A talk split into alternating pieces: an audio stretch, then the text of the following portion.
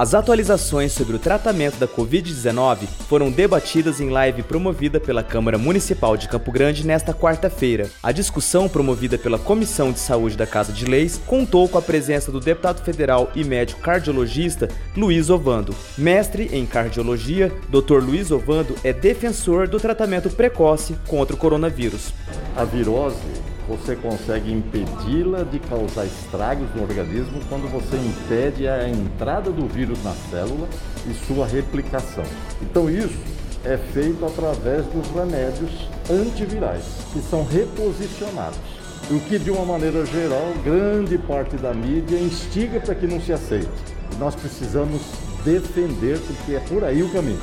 Elton Davis, direto da Câmara Municipal de Campo Grande.